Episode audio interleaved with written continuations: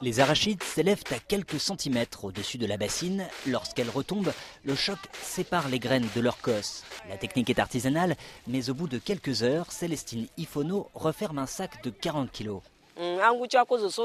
Cette année, avec l'insécurité, il y a eu trop de menaces et de vols. On a dû vendre la production très vite et à bas prix.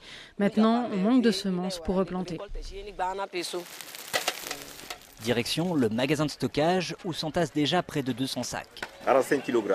C'est le bon poids? Bon poids, c'est bien ça.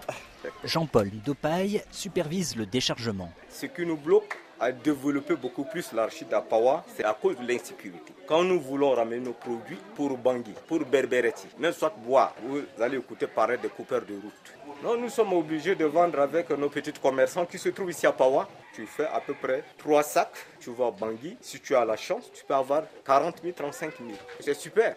Par rapport ici à Pawa, quand tu fais 3 sacs, fois 9 000, tu as combien? Ah, C'est une chute. Au marché de Pawa, les arachides se revendent au détail, mais là non plus, l'activité n'est pas sans risque. Clémentine Lamba, détaillante. Un jour, sur la route, j'ai été frappée. On a demandé l'argent, ce qu'ils appellent la formalité. Comme je n'avais pas d'argent, j'ai voulu négocier et là, directement, ils m'ont tabassé. Ils ont même tiré sur moi au niveau des jambes. Heureusement, la balle ne m'a pas atteinte. Depuis, je fais de l'hypertension, donc je ne fréquente plus cette route depuis cet incident.